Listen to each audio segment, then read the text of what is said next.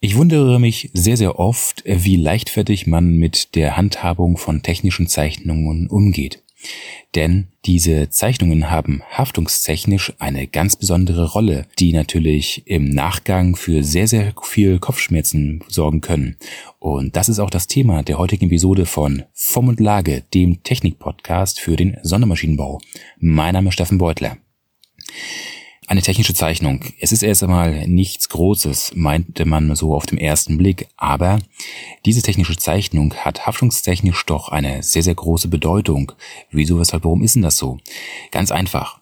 Ähm, diese Dokumente bilden zusammen mit anderen Dokumenten, wie zum Beispiel Pflichtenheft, Lastenheft, Angebot, Auftragsbestätigung, Qualitätsvereinbarung, Messabstimmung und, und, und, die Basis für die, Kommunika für die Kommunikation zwischen Abnehmer und Zulieferer. Soweit, so gut. Also man dokumentiert dort alles, was man so untereinander ausmacht.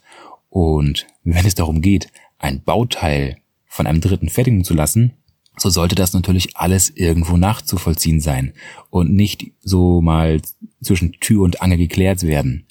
Denn Ansonsten ist es immer schwierig, wenn man nach Jahren irgendwelche Probleme hat, beziehungsweise nochmal nachvollziehen möchte, wer hat was an welcher Stelle wie anders angeordnet.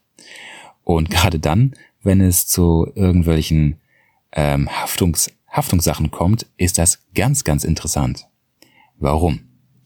Denn unter anderem oder hauptsächlich in der technischen Zeichnung wird das Produkt beziehungsweise das Werkstück eindeutig und vollständig beschrieben, so dass es zu keinerlei Interpretationsspielraum kommt. Was passiert aber, wenn das Werkstück in der technischen Zeichnung nicht eindeutig und auch nicht vollständig beschrieben wurde? Ja, dann kann ich diese technische Zeichnung nicht mehr haftungsrechtlich geltend machen. Was soll das dann wieder heißen? Ganz einfach angenommen, ich lasse irgendetwas oder ich, ich möchte irgendetwas bauen, lasse es konstruieren, lasse daraus eine Zeichnung ableiten, schicke das zum nächsten Lieferant und die Zeichnung ist jetzt so, dass man da alles möglich rauslesen kann. Und stellen wir uns mal vor, dass der Zulieferer das so nicht äh, sieht, beziehungsweise so nicht beachtet und fertigt einfach mit Augen zu. Gut Glück. ja, und lässt es halt fertigen. Du bekommst es auf den Tisch und stellst fest, oh, das Werkstück, das passt gar nicht, das passt gar nicht in meine Baugruppe, das ist so nichts anzuwenden und möchtest es am besten wieder ähm, retournieren, beziehungsweise nimmst es erst gar nicht an auf dieser, auf, aufgrund dessen. Dann ist es leider so, dadurch, dass du die Zeichnung nicht vollständig und eindeutig beschrieben hast, kannst du das Werkstück auch nicht zurück, also nicht abweisen. Denn der, der Zulieferer hat nach Zeichnung gefertigt und wenn diese interpretationsfähig war, nicht eindeutig, hast du Pech. Das ist sogar eine Vorgabe laut einer gewissen Norm, und zwar der ISO 14405-2. Und das ist haftungstechnisch natürlich eine ganz blöde Sache.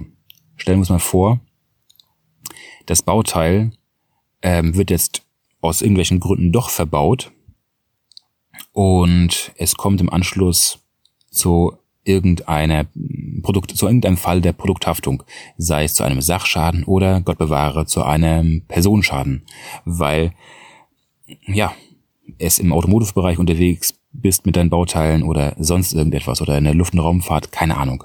Kannst irgendwas aussuchen.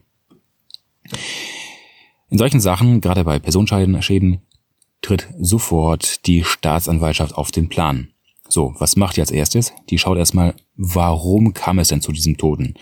Angenommen, es kommt dann raus, es lag an dem Bauteil, welches von dir konstruiert wurde und von dir auch die Zeichnung gestellt wurde, was aber ein Dritter hergestellt hat. Dann geht man natürlich das erste Mal zu demjenigen, der das Werkstück hergestellt hat und wird geschaut, sag mal, hast du es überhaupt richtig hergestellt?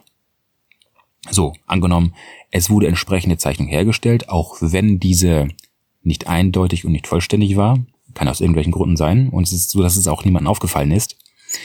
Ja, dann ist es so, dass der, der Zulieferer dann erstmal fein raus ist, solange er nach, nach Plan fertigt, ne, nach technischer Zeichnung, und die ist ja immer heilig, ist er fein raus. Er hat, ist er einfach nur ein Auftragsnehmer.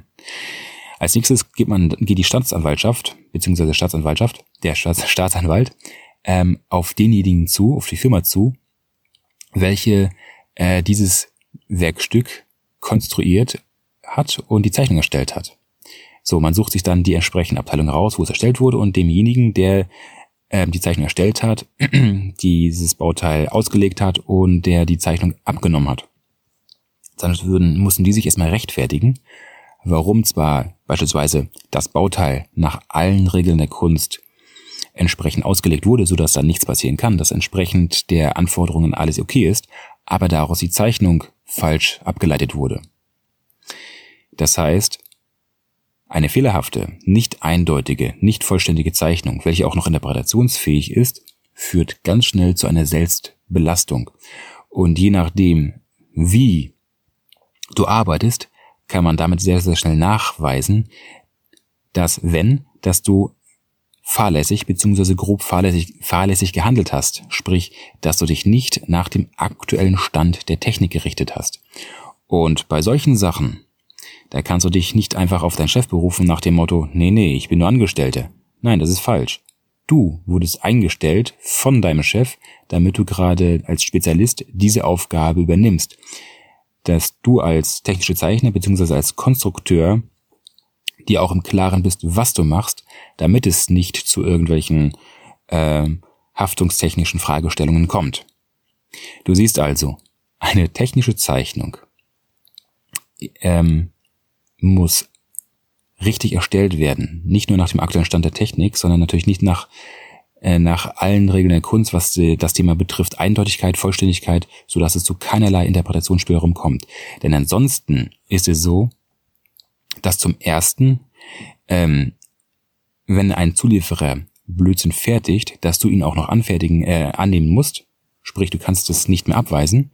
Und zum Zweiten, wenn dann mit dem Bauteil irgendwas passiert, dass es irgendwie nachgibt und aufgrund dessen es zu, zu ähm, ja, ähm, Produkthaftungsfällen kommt, dass dann damit dokumentiert wird, dass du schuld bist, dass du nicht nach dem aktuellen Stand der Technik gearbeitet hast, dass du fahrlässig gehandelt hast. Das soll es mit der heutigen Episode gewesen sein.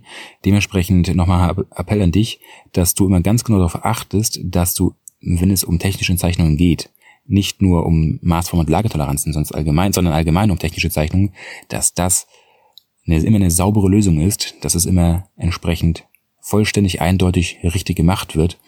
Sonst wird es schwierig von, für dich. Dementsprechend wünsche dir noch einen schönen Tag und mach was draus.